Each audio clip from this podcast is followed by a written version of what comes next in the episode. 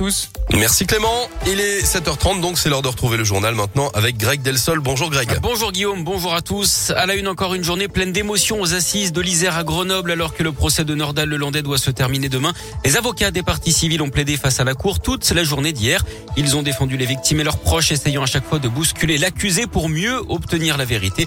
Car Nordal Lelandais n'a pas vraiment changé de version depuis le début de son procès. Il n'a pas non plus donné beaucoup plus de détails hein, sur cette terrible nuit du 27 août 2017 au cours de laquelle il avait enlevé puis tué la petite Maëlys, 8 ans. Son père, euh, Joachim Desarrojo, était représenté par maître Laurent Boguet. Pendant sa plaidoirie, l'avocat s'est adressé directement à l'accusé, comme si c'était Maëlys qui lui parlait, mais une fois encore, sans effet. Je vois un mur d'indifférence, j'essaye euh, de le convoquer, j'essaye euh, de le replacer dans cette situation ultime où, comme je le lui rappelle, il est le dernier regard que rencontre celui de, de Maëlys avant d'expirer son dernier soupir. Le moins qu'on puisse dire, c'est que ça ne le plonge pas effectivement euh, dans une espèce de situation euh, émotionnelle qui ferait qu'on pourrait euh, voir poindre une larme. Il est, il est complètement bloqué par rapport à ça. Hein. C'est vraiment une personnalité totalement enquistée. La place aujourd'hui aux réquisitions de l'avocat général. Ce sera ensuite au tour de l'avocat de la défense de plaider. Le verdict est attendu demain.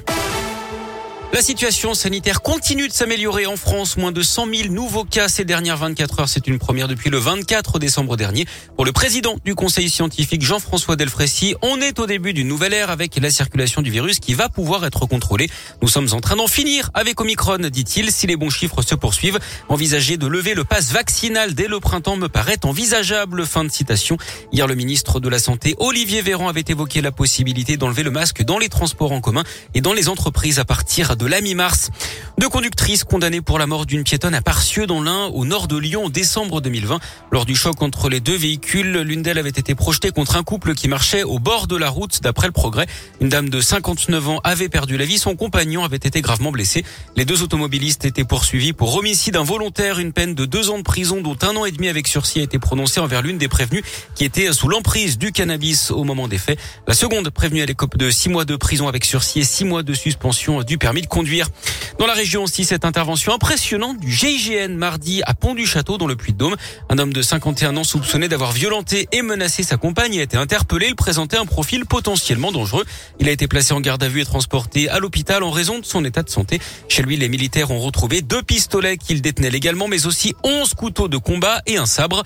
Le suspect qui ne présente pas d'antécédents judiciaires doit être déféré aujourd'hui devant le parquet de Clermont-Ferrand d'après la montagne. Un mot de sport avec les Jeux de Pékin et l'Isérois. Kevin Roland, l'un de nos deux porte-drapeaux qui s'est qualifié ce matin pour la finale du halfpipe.